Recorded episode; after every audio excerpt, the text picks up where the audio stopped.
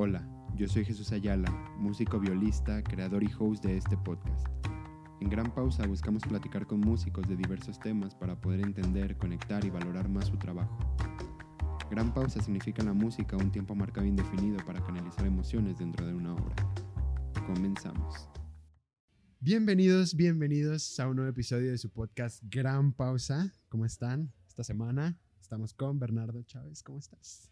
Hola, hola, ¿qué tal Jesús? Muy bien, muchas gracias. Eh, un placer estar aquí, muy agradable espacio y pues nada, aprender qué es esto de eh, hablar en un podcast. muy bien, pues hoy tenemos un tema que es lo que estudias. hablamos, vamos a hablar un poco de dirección coral eh, y cómo es llevar un poco esta carrera. Pero antes de entrar al tema, siempre a todos mis invitados les hago la misma pregunta que me, cuesten que me cuenten un poco de su historia en la música. ¿Cómo iniciaste? ¿Por qué? Ok, perfecto, sí. Pues, a ver. Desde, en realidad, eh, sí, sí tuve, pues, educación musical por parte de, de mi papá, sobre todo, porque a él le gustaba la música.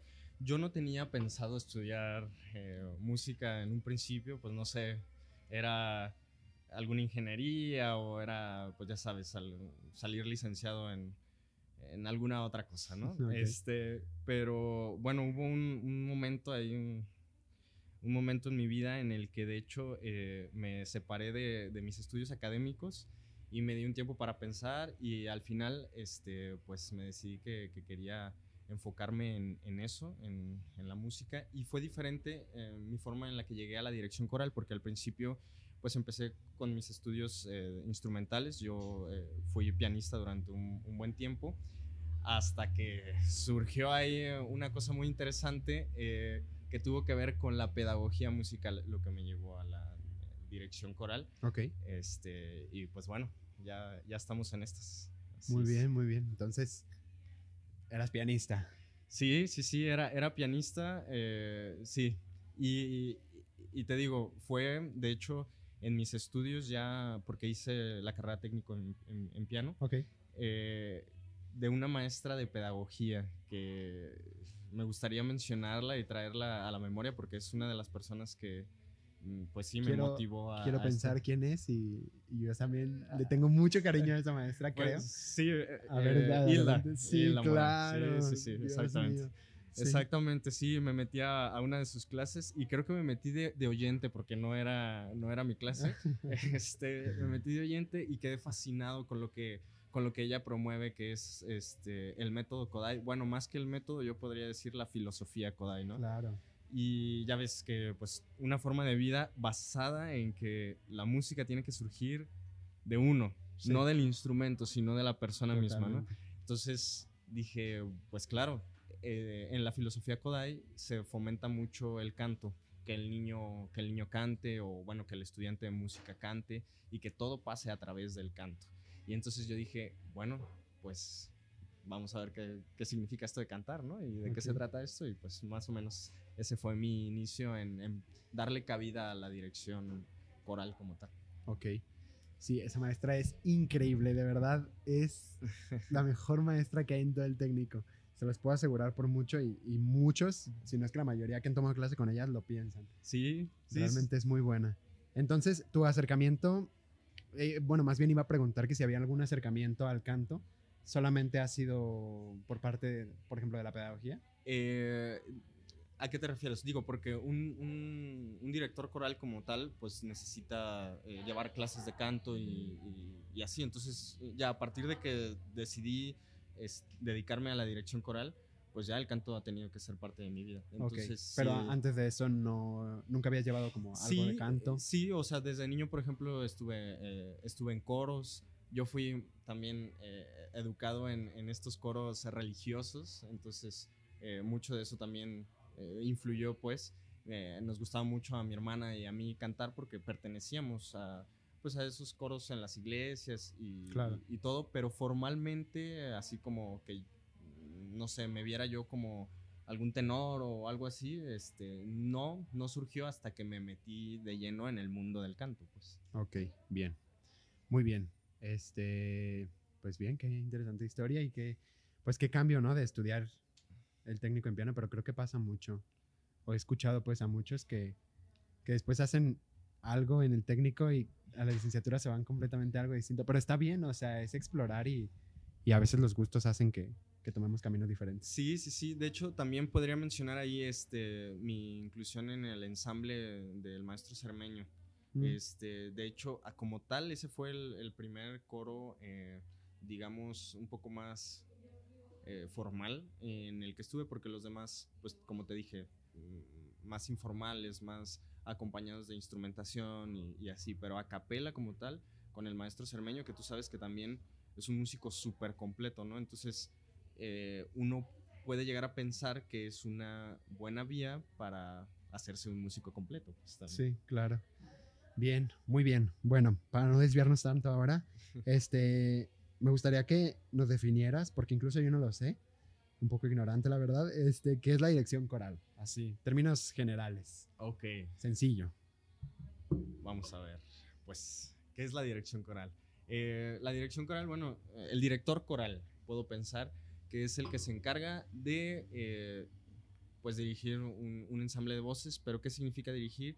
Bueno, es eh, empatar a las personas, tanto reunirlas como planear su, su convivencia o su integración dentro de una agrupación, pues para que generen música compuesta específicamente para los ensambles corales, que ah, música y formas de componer corales hay muchísimas, puede ser pues a capela, puede ser eh, el formato este a cuatro voces, eh, o puede ser a dos voces, o puede ser de puros hombres, de puras mujeres, puede ser de niños, entonces pues es abarcante, ¿no? Pero lo que en lo que se enfoca es en juntar gente que quiera cantar al mismo tiempo, ¿verdad?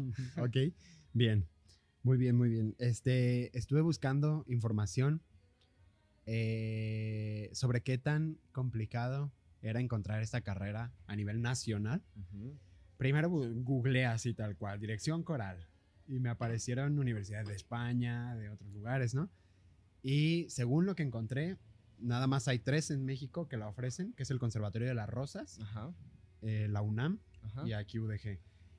Eh, me parece como, mm, déjame pensar, porque creo que en Veracruz eh, hay, hay gran, pues, un gran, grandes personas, pues, o grandes músicos que se están dedicando ahorita a, a la dirección coral. Sobre todo creo que han sacado maestrías en, en- en Veracruz. Eh, sí, sí, me parece que sí. Y, y las que mencionas, el Conservatorio de las Rosas también.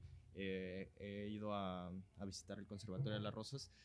Pues claro, ¿cómo, eh, ¿cómo se llama este señor? Miguel Bernal Jiménez, que es el, el- un compositor mexicano que es de gran eh, peso en Ujú. la música religiosa mexicana y por lo tanto va de la mano de eso la dirección coral. Ok, bien. Pues sí, se me, ay, se me hizo interesante que fuera una carrera, pues, am, relativamente cotizada, podríamos decir un poco. Sí, En el sentido de que no existe, pues, la posibilidad de, de estudiarla como cualquier otra cosa, como violín, por ejemplo, ¿sabes? claro. Y de hecho nos pasa, de hecho, bueno, tenemos maestros aquí que no se educaron formalmente en, Dirección en dirección coral. Se han tenido que hacer directores corales en la práctica y no tienen su título, por ejemplo, de, de directores corales. Claro.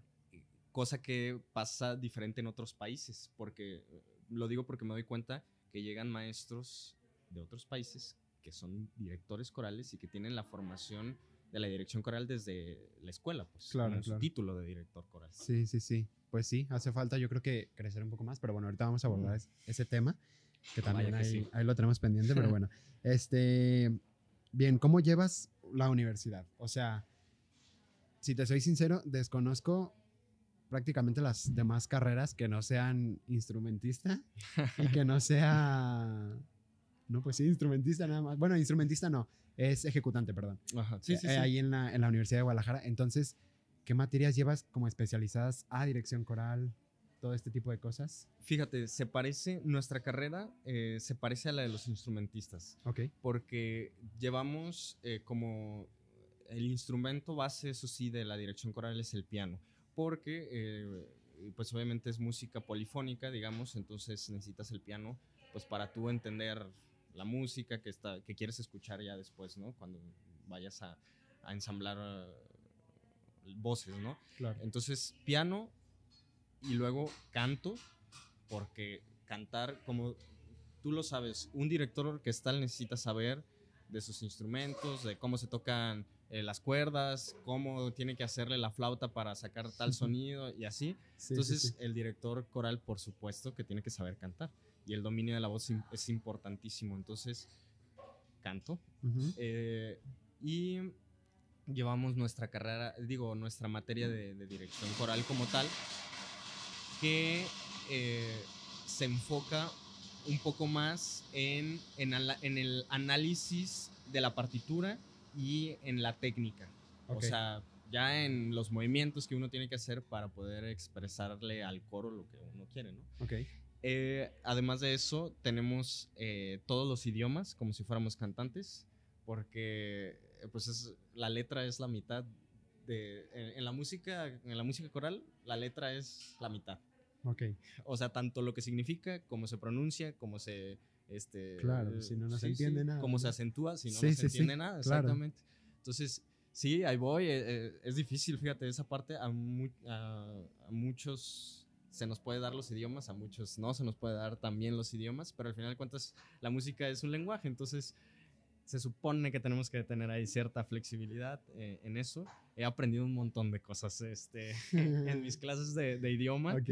Y, y en cómo mover, es increíble, ¿eh? Cómo mover todos nuestros ap- aparatos fonadores, nuestros aparatos este, de, de la dicción como tal, cómo poner la lengua, cómo hacer la R alemana, cómo hacer eh, la U francesa, cómo hacer todo eso, es eh, importante, ¿no? Entonces, eso, eh, obviamente llevamos eh, lo, lo básico de, de armonía y, y contrapunto que, que todos ahí en la escuela llevamos, creo. Y de ahí en más, creo que también solfeo normal. Y. Y me parece que, a ver, déjame pensar un poquito.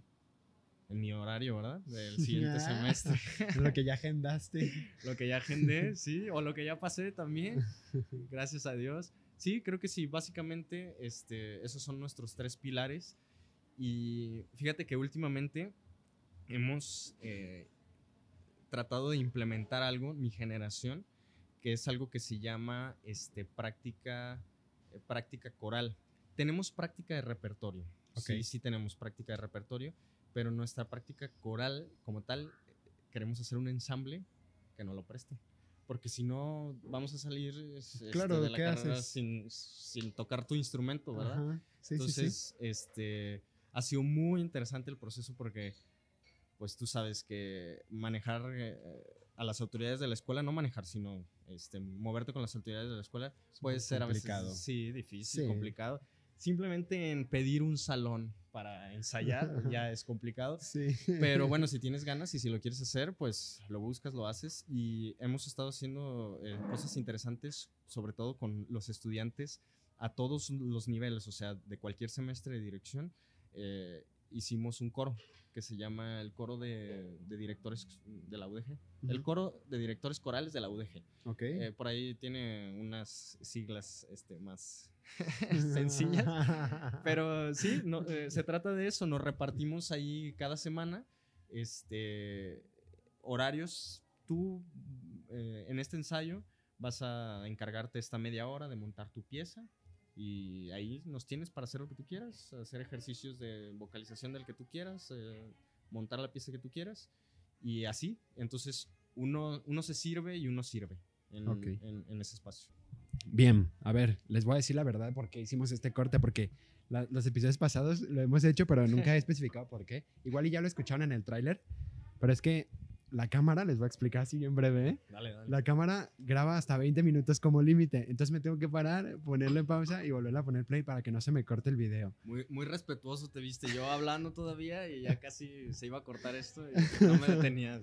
Pero bueno, nada más es por eso, es un pequeño corte, no, no- no espero que no les moleste. Eh, bien, eh, ok, entonces ya me dijiste eh, las materias más o menos un poco especializadas, cosas que hacen aparte, que eso es muy bueno. Yo fíjate que en algún momento ahí con mi maestro eh, intenté organizar un ensamble de violas con él, pero no quiso. Lo voy a decir así tal cual, no quiso. Eh, bueno, pues sus razones tendrá, pero bueno, es que alguien nos tenía que dirigir y enseñar y Claro. como estar como al pendiente de nosotros y de todo lo que hacíamos, ¿no? Entonces, este, Es, es que es difícil ponerte al, al frente de un ensamble, es difícil y me imagino que tuvo sus razones. O sea, que pues yo creo que sí, debió haber, pues como está en la filarmónica y luego trabaja ahí, no sé si da particulares, pero bueno, sus razones ten- este, tuvo, pero bueno, de que se quiso hacer y, y yo motivé a mis compañeros y todo el mundo le está diciendo, eh, profe, hagan un ensamble, profe, profe. Pero, pues bueno, al final no sucedió. Qué pero digo, para puras violas. sí, para puras violas. Wow.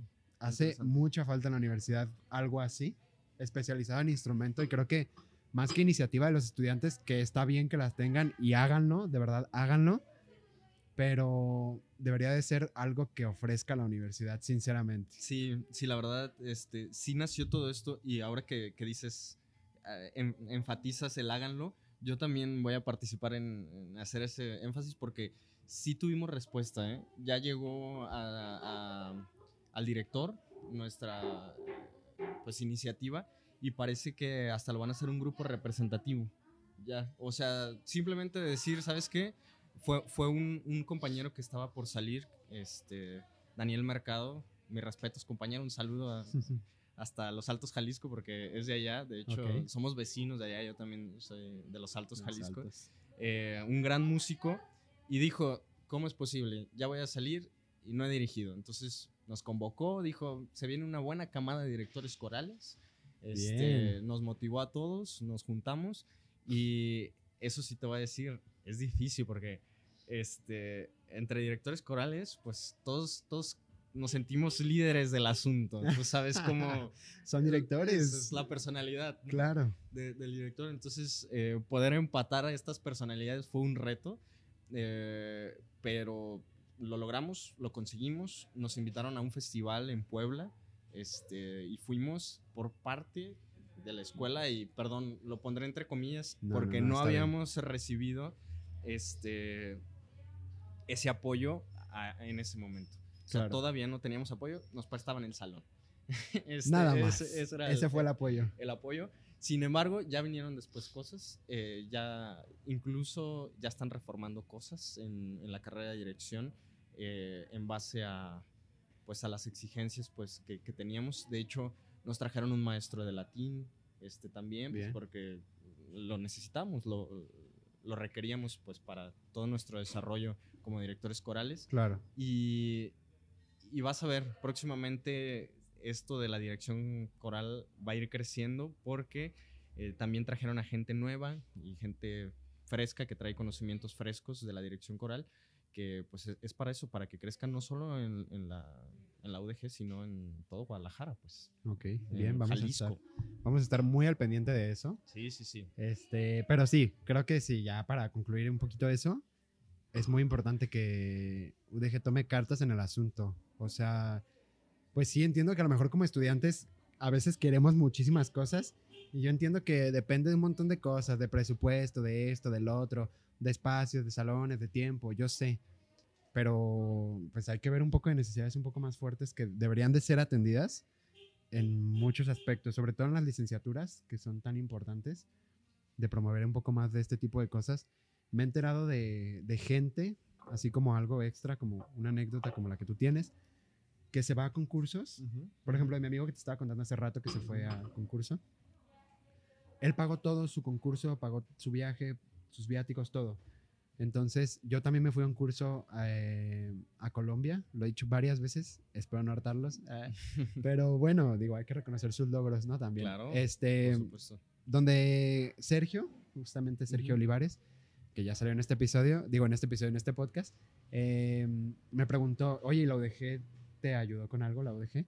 Y yo, no, o sea, ni siquiera me voltearon a ver. Bueno, tampoco es que los busqué, pero no, o sea, en absoluto como que no abren como alguna especie de beca de que si quieres ir a tal curso, quieres asistir fuera a tal o algo, búscanos y te apoyamos. No, o sea, simplemente tienes que ser muy insistente y hasta que no ven que estás haciendo algo realmente bueno, como lo es su caso, pues no es cuando se paran y dicen, a ver, ahora sí nos interesa, vénganse para acá, ¿no?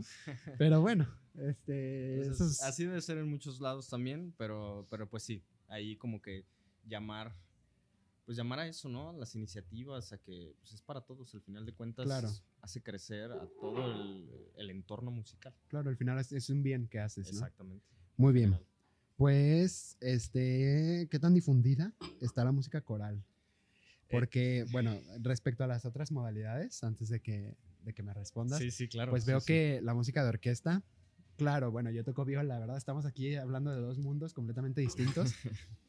pero sí, por ejemplo, la filarmónica atacaba antes dos veces a la semana. Eh, eventos Zapopan, por ejemplo, que está la orquesta juvenil y está como la de cámara. La UDG que tiene su orquesta, bueno, creo que no es como tal de la UDG, pero lo dijeron maestros y muchos, la Higinio Rubalcaba, pues. Ujú. Ah, ok, sí, Eh, ya. Como tal, existe una orquesta de la UDG también en la licenciatura. sí. Sí. Eh, existen ensambles, cuartetos. Estamos ahí con, con Nufé, que también Ujú. sigue siendo pues música orquesta, pero ya un poco más al rollo moderno.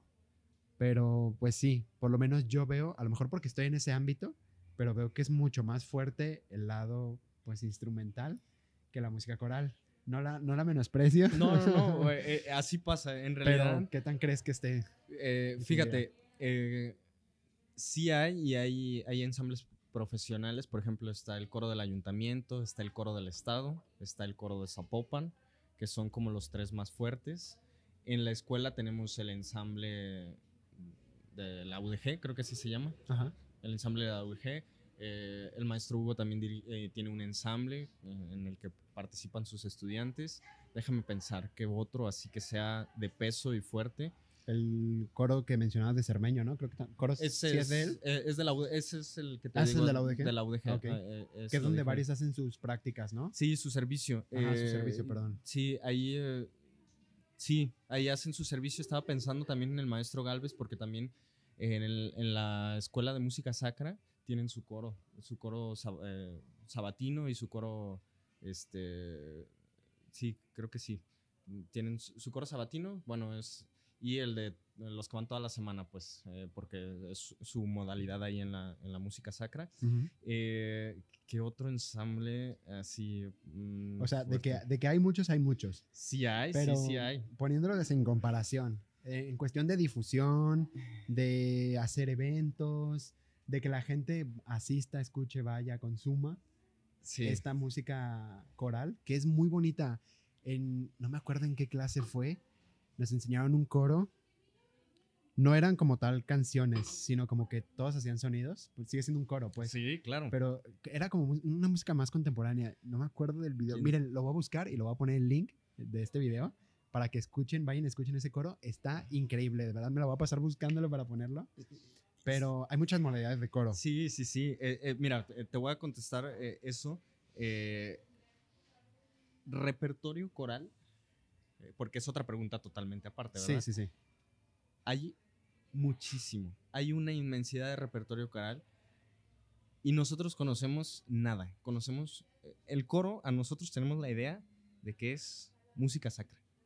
O sea, para nosotros música coral Es que es, así estamos educados, ¿no? Eh, es cantar villancicos o cantar una misa. de que el coro de la iglesia y así. Es- a- y, así, y así llegas a, a- a los trabajos, ¿eh? Ah, oye, que- quiero este, formar un ensamble. Ah, sí, este, pues para que canten los villancicos. Deja que sea Navidad y sí, cantamos villancicos, ¿no? Sí, Pero, este, pues espérame, ¿no? O ah, sí, para que canten en, en la iglesia. Pues bueno, pero estoy yendo a una casa de la cultura o algo así donde quieres deslindarte, no por, eh, por menospreciar, al contrario, hay música sacra, eh, coral, mm, mucha y muy buena y de gente, mm, pues ya sabes, con solo mencionar que Bach tiene muchísima música coral, Claro. ya, fin. Este, pero repertorio hay muchísimo para la poca cantidad de ensambles que hay eh, en Guadalajara. O sea, habiendo tanta música coral, no hay ensambles que, que toquen esa música o que canten esa música. Incluso eh, yo creo que el esfuerzo que hacen particulares, ajá, o sea, gente que, que tiene esa iniciativa, es más a a los ensambles como eh, pues ayudados por, por el Estado o que sean profesionales o, o así. O sea, simplemente hay más iniciativa ahora de alguien que dice, ¿sabes qué? Voy a invitarte a ti, a ti, a ti, a ti. Vamos a hacer un octeto y, y- Vamos a y- darle. y vamos a, a- ajá, a cantar cosas nuevas que nunca se han cantado aquí, este, fuera de, ya sabes, el, lo del Magnificat de Bach o, no sé, Mozart o lo, lo de siempre. Sí, pues. sí, sí. Ok, bien. Fíjate que. Bueno, esto va un poco más para toda la gente porque yo sé que tú lo sabes, pero si ustedes admiran a un artista, a un cantante, pues, que. o alguien que tenga una voz maravillosa, el cantante que ustedes quieran, imagínense lo que puede hacer una sola persona, ahora imagínense lo que pueden hacer 8 o 10 personas. O sea, de verdad Sí. es una cosa increíble. También me he encontrado, por ejemplo, se me viene a la mente ahorita un video que vi en Facebook hace un montón de tiempo.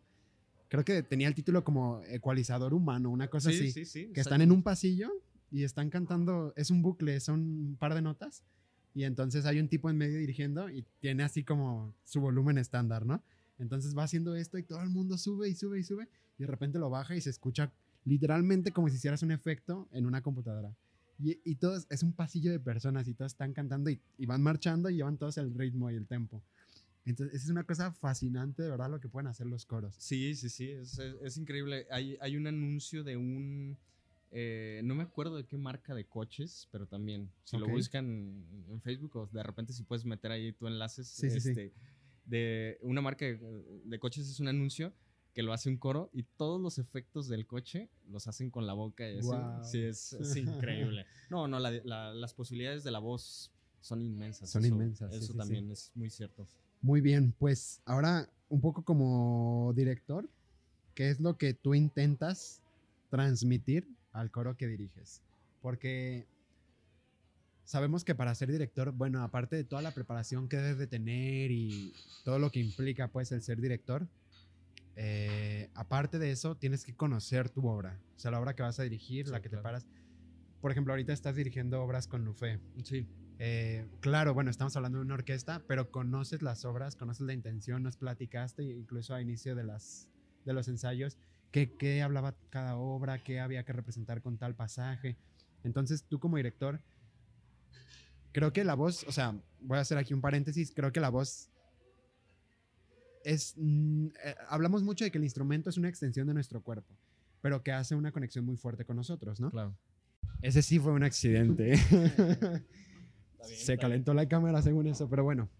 Eh, ¿Qué te está diciendo? Ah, sí, la extensión de- del instrumento y todo. Entonces te decía que la voz, literalmente todo el mundo la tenemos. Y como bien lo decía Hilda, tomando palabras de Hilda, cuando, no sé si a ustedes, bueno, a ti en, en la clase te contó de la investigación de un libro que hizo, donde decía que había recorrido muchos estados de la República con otras personas Sí, con Vicente de Mendoza. Ajá, y que, que llegaba y tocaba las puertas y, oiga, ¿me puede cantar una canción que le cantaba a sus hijos cuando era pequeño? Maravilloso. Yo no soy cantante, yo no canto. Pero nunca le cantó y Hilda se ponía a cantar, ¿no? Tal canción, ah, sí, pero yo no canto. Sí, sí, sí. Pero está cantando, ¿no? Era como, o sea, la voz es algo que todo el mundo hacemos y, y disfrutamos mucho de la música y cantamos. Entonces, creo yo que la cuestión de ser director coral implica mucho más, porque creo que tenemos mucho más sentimiento al cantar que al tocar un instrumento. O sea, claro que siento una emoción al tocar alguna obra en mi instrumento, pero siento que cuando cantas lo haces con pasión, te diviertes. Es, es que la verdad es que una gran virtud que tiene eh, la música coral es que tiene letra como tal. Entonces, no hay duda. O sea, acá, por ejemplo, en UFE, cuando yo tenía que recurrir a ciertas imágenes para decirte, ay, esto es como templado, esto es como, imagínate que el aire este, está pasando. Y aquí no, aquí dices, el aire está pasando. Claro. Entonces tú cantas, el aire está pasando, ¿no? Y entonces no hay de otra, pues. Y, o por ejemplo, si es algo divertido, si es algo romántico, si es algo... Todo pasa también eh, por, eh, por ese proceso cognitivo, ¿no? Eh, del entendimiento, ¿no? Entonces, y, y referente a, a lo otro que, que me platicabas de la maestra Hilda, también es interesantísimo que uno no, n- o no, no es consciente, pues, que eh, la técnica vocal es tan diversa que uno no puede decir es que yo no, yo no canto, no soy cantante. No, claro, o sea, es diferente decir, es que canto, yo canto mariachi, o yo canto pop, o yo canto sacro, o yo canto ópera. Claro, por supuesto. Entonces, no es, no canto, simplemente lo canto así, o lo canto así. Entonces, claro que cuando uno intenta eh, estar enfrente de, un coro, lo que uno más quiere es decir, pues canten, eh, hay que tratar de unificarnos a esto, o hay que tratar de unificarnos a esto. Es muy diferente cantar un arreglo de Guadalajara o de, eh, no sé, alguna pieza tradicional de aquí a cantar algo sacro, por ejemplo. Entonces, uno tiene que tener un manejo, un dominio vocal y este, muy bueno y ser muy consciente de eso para, para poderlo cantar, porque así es como lo transmites. Claro. Eh, es mucho más sencillo que uno eh, eh, explique con el ejemplo a que diga, ay, este, vamos a pensar en tal y vamos a subir el paladar y así simplemente cantas, ellos escuchan y dicen, ah, claro, como, no sé, como Chabela Vargas. Ah, sí, claro, ¿no? y así pues. Sí, sí, sí. Creo que. Eh, pues sí, o sea, el cantar es algo que. Estaba diciendo que mi novia me había hecho la pregunta de que qué tan difícil era como ser cantante. Entonces, pues yo no le, no le respondí como a profundidad porque no lo soy, ¿no?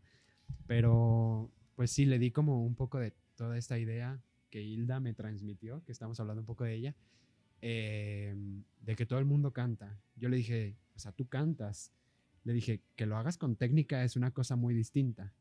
Que no sepas cómo proyectar tu voz como lo hace un cantante para llenar todo un teatro es muy distinto. Pero de que todo el mundo canta, todo el mundo canta. Sí, me, encantaba eso. Eh, la música es para todos, decía Kodai y Hilda, En, este caso.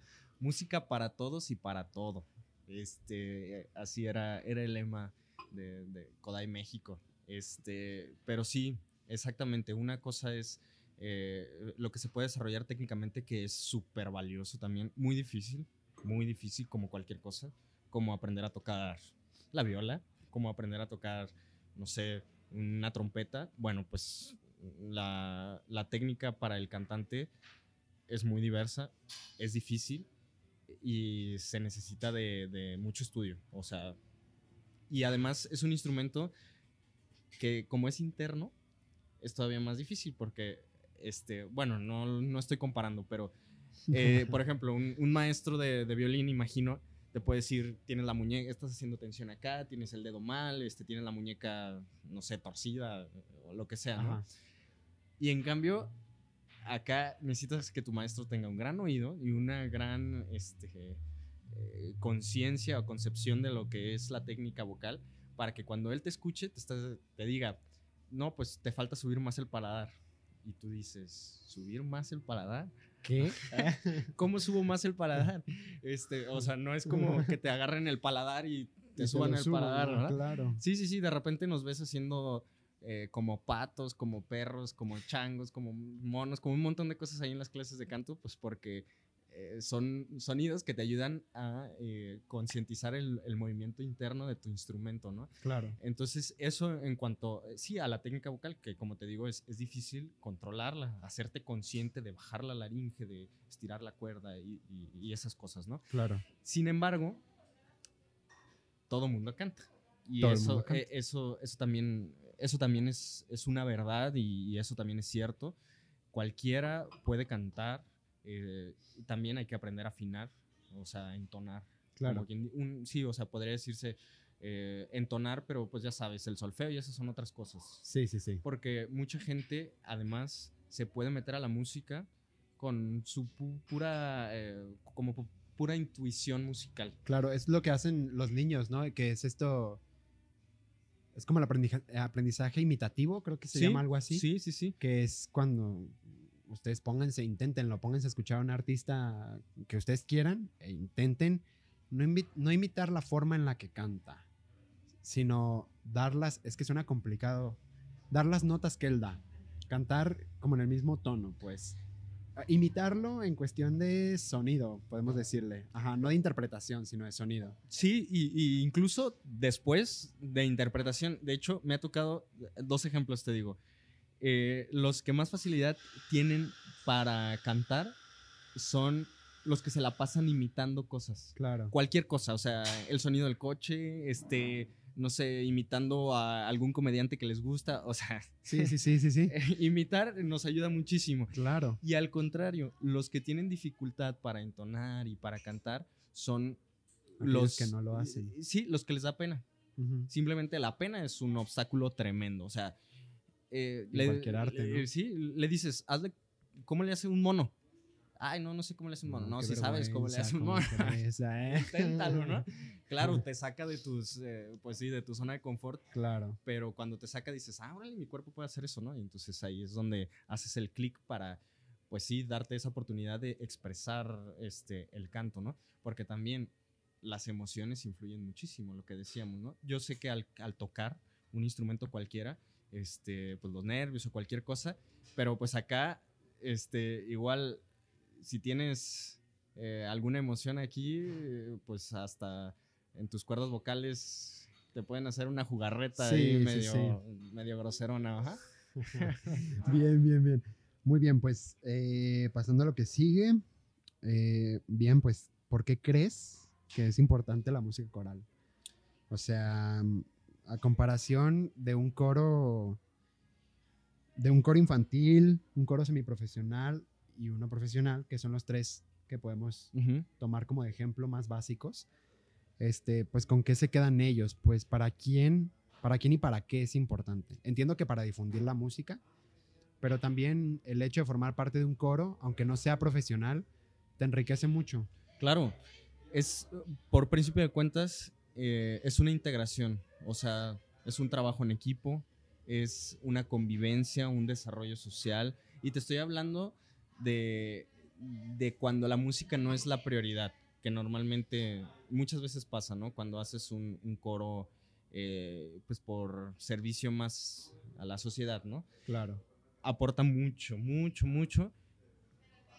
Y no te estoy hablando de los beneficios musicales. Los beneficios musicales son otros y un montón también, ¿no? O sea, podría decirte que, que es- podría ser el primer paso para cualquiera que pueda eh, o que quiera integrarse a la música. Y pasa, ¿no? Por ejemplo, tú sabes de, de Haydn, de Mozart, de, de- de Bach, que todos estuvieron en, en los coros de sus iglesias por principio de cuentas, ¿no? Sí. Entonces, para el desarrollo musical eh, es tremendo eh, integrarte en un coro. Pero sin embargo, para el desarrollo humano también es muy importante porque vas, te relajas, te diviertes, eh, aprendes de otras culturas también, porque pues claro que abarca mucho. Aprendes de tu cultura misma y aprendes a apropiarte de, de- de eso. Aprendes dominio sobre tu cuerpo, aprendes a respirar, aprendes a expresarte, aprendes a dominar tus sentimientos. Bueno, es Un montón de cosas. Sí, sí. Sí, es una, una labor social bien bonita. Este, ahorita se me viene a la mente una película, no me acuerdo del título ni... Solo me acuerdo que el clímax de la película es una chica que está yendo a un coro de la iglesia y se da cuenta, el maestro se da cuenta de la capacidad, bueno, o el director del coro se da cuenta de la capacidad de esta chica y eh, empieza como a enseñarle más y a darle más clases particulares y la chica al final se vuelve, no una super cantante y famosa y así, pero desarrolla toda esta cuestión. Y, por algo tan simple como es asistir a un, un coro de la iglesia, ¿no? Que es lo que decíamos hace rato, que es lo primero de la Y, instancia. y está bien, tampoco está mal, Ajá, está perfecto. pero digo, pues. haces una labor social como súper importante, ¿no? Sí, es, es muy interesante eh, porque, por ejemplo, hay, hay una maestra que acaba de venir con nuevas ideas que en realidad la música eh, coral que ella trabaja es a un gran nivel y sin embargo es con músicos que no son profesionales. Entonces son personas, son amas de casa, son personas que Eso tienen está bien padre. trabajo y sin embargo, ¿por qué se les va a negar Claro. la música a ellos? Pues, o sea, la música no es para el músico, Sí, sí, es sí. para todos, como Sí. dijimos. ¿no?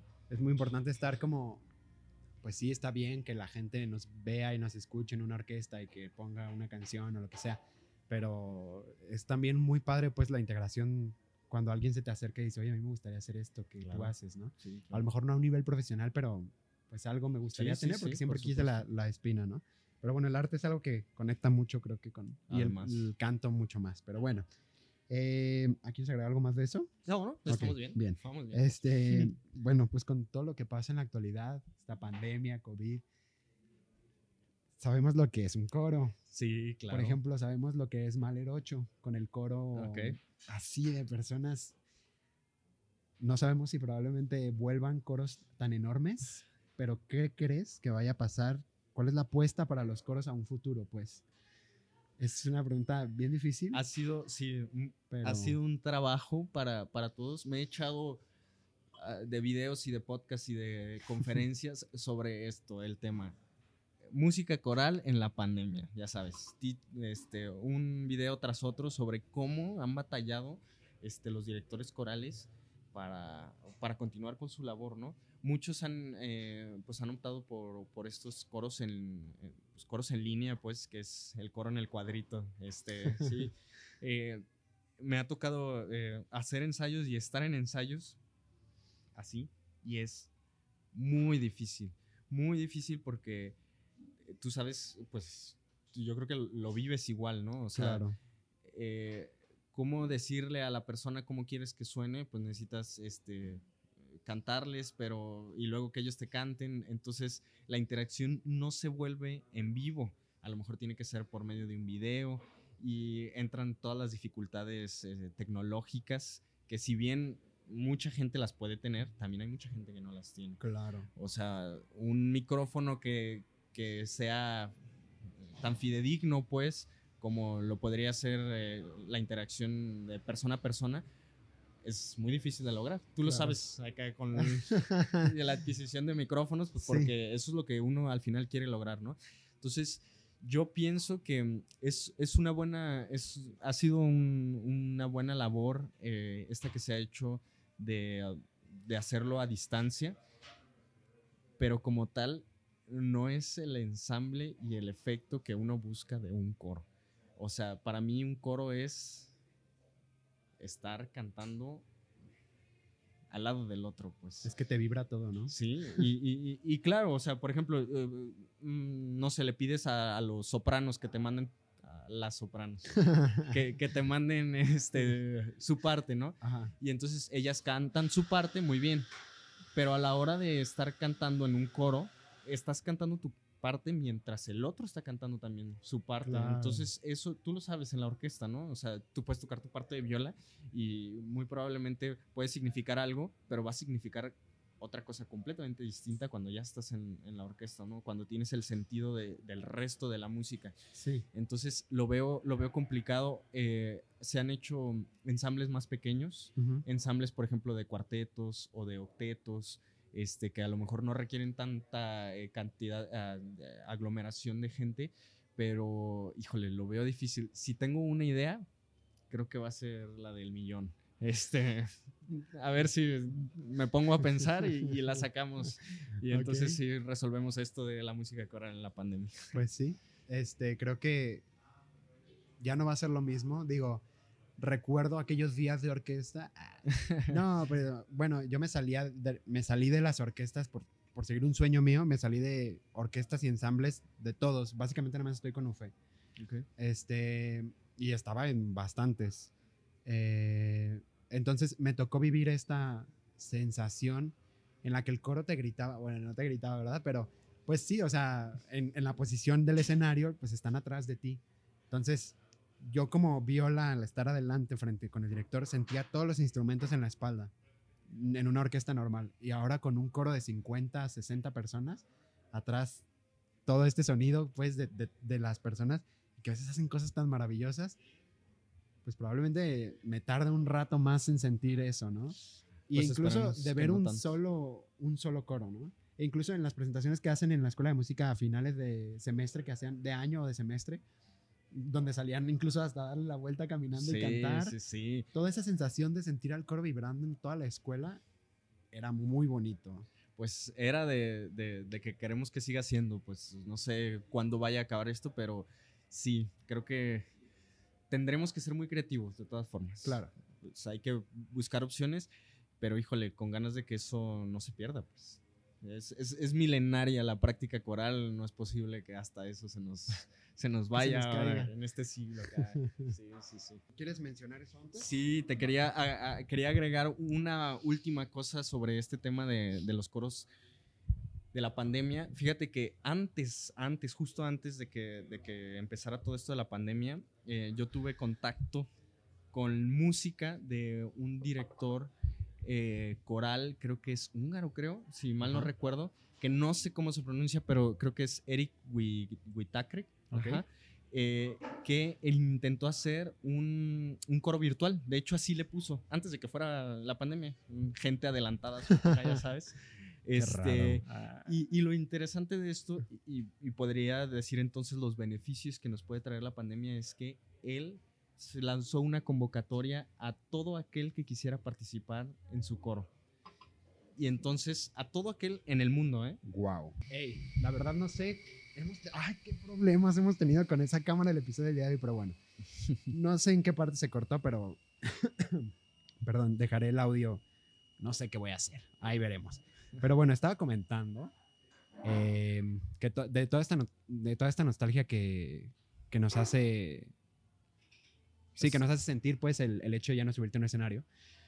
Pero creo que, como dices, pues ha dejado cosas maravillosas. O sea, definitivamente se han hecho muchas cosas por medio de la tecnología. Sí, sí, sí. Este, como esto que comentas, pues, de, de Eric, dijiste. Ajá. Este, pero sí, pues creo que es muy importante seguir creando, pues nos damos el lujo de ponernos la palabra creativos como, como artistas que, que somos.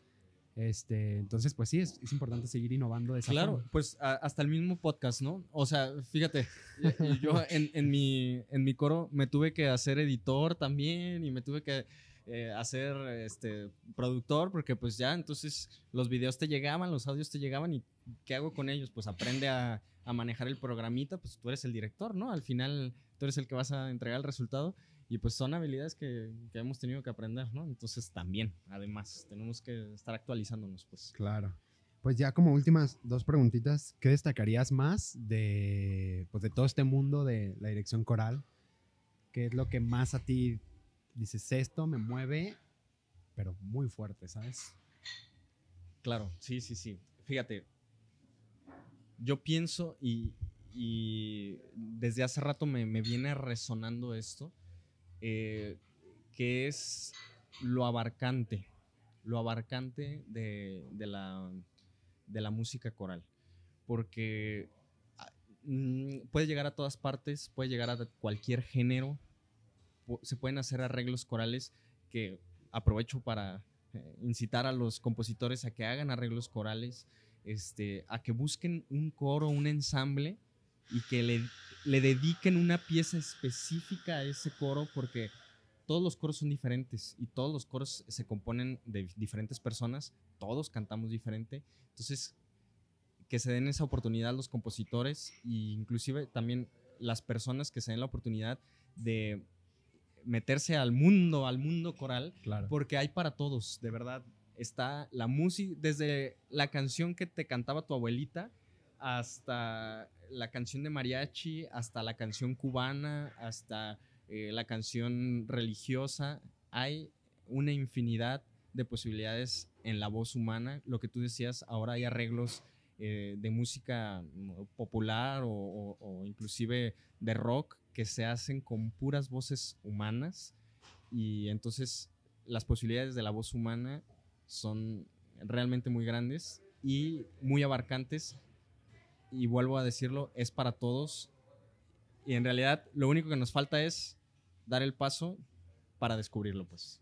Es- Ok, es- sí, Es te- todo. Te, te adelantaste un poquito a mi última pregunta, o sea, que la dijiste, tal cual, que era, pues, ¿qué recomendación nos puedes dar para meternos más a este mundo de consumir y, bueno, si somos músicos, pues también de crear, ¿no? Sí, sí. Entonces, pues, para consumir, ¿qué crees que sea buena opción? Igual nos puedes dar, me puedes pasar a mi información y, y se las dejo en Sí, claro, claro que Pero, eh, pues, te paso nombres de ensambles. un poquito. Fíjate, es eso, simplemente. ¿Te gusta la música para cine? Hay arreglos corales de eso. ¿Te gusta la música de, mm, no sé, los tríos y, y la música mexicana? Hay arreglos corales para eso. ¿Te gusta la música cubana? Hay arreglos eh, corales. La música, pues sí, latinoamericana, incluso este, también la música formal, hay, este, hay, leads, que hay arreglos este, corales que se hacen para eso. ¿Te gusta la poesía? Hay arreglos corales para eso, para todos, y para grandes, para chicos, este, en realidad. Todas las edades. Fíjate, la música coral tiene una ventaja. Tú, tú sabes que una de las limitantes, a veces cuando nos, nos acercamos a la música, voy a decir formal, o cualquier tipo de música que desconocemos su lenguaje, eh, como desconocemos el lenguaje, nos es difícil. Por ejemplo, si te metes al jazz, si no conoces de qué va el jazz, pues entonces eh, es un poco pesado. Te puede ser pesado, ¿no? Si igual hasta dentro de la misma música formal, si te metes a diferentes estilos, si te metes al barroco, si no entiendes de qué va el barroco, pues se te puede hacer pesado, ¿no? Claro. Entonces, una ventaja que tiene la música que es, muy digerible y, y que tiene letra. Entonces, la letra nos ayuda a darle un significado y entonces ese significado no lo podemos apropiar. O sea, realmente nos ayuda a entender un poquito más sin necesidad de términos musicales, sin necesidad de eh, saberes de armonía, sin saberes de, pues en el caso del jazz, sin, pues, igual saberes de armonía o saberes de técnica. No, simplemente te pones lees la letra, te pones a escuchar y te juro que el efecto es instantáneo, pues. Que a veces es la conexión que nos hace falta eh, con la música, ¿no? De repente la escuchamos aquí, pero cuando la traemos ya a darle un sentido, la bajamos y nos apropiamos de ella. Entonces, pues sí, pónganse a escuchar. Muy bien. Este, ya nos explicaste todo eso, me parece muy bien. Pues ya, ¿hay algo más que quieras agregar, concluir? Pues mm, en realidad sí podría decir que en un principio me costó meterme de lleno a la música coral y hasta que no eh, me di la oportunidad y, me eh, pues fui flexible como en, esa parte y la dejé como entrar este pude apreciar realmente las posibilidades y, lo hermosa que es eh, porque bueno al final de cuentas tenga letra o no tenga letra, la música nos hace efecto, ¿no? Siempre. Eh, entonces es como no hacer resistencia. Solo es. Bien. Es todo. Muy bien, pues no se olviden que estamos en Roar Café. No lo mencioné hace rato, pero ya vieron que nos estuvimos tomando un café muy rico, ¿verdad? Sí, sí, sí, muy rico. muy bien, estamos, están ubicados en Colonias 460, Colonia Americana. Colonia se llama la calle, ¿verdad? Colonia Americana, está como a dos cuadras de Chapultepec, está muy céntrico. Y pues ya, si no hay nada más que agregar, muchas gracias por tu tiempo. No, al contrario. muy interesante la plática, de verdad, me dejaste pensando muchas cosas. Eh, platicamos también ahí por fuera, en los cortecillos que hubo. Pero muy bien, pues muchas gracias a todos por escucharnos y hacemos gran pausa la siguiente semana. Perfecto, pues muchas gracias. Yo me voy a hacer fan ahora del programa, voy a ser un nuevo seguidor aquí, entonces eh, muy a gusto y muy agradable la charla. Muchas gracias, Jesús. Pues nos vemos la siguiente semana.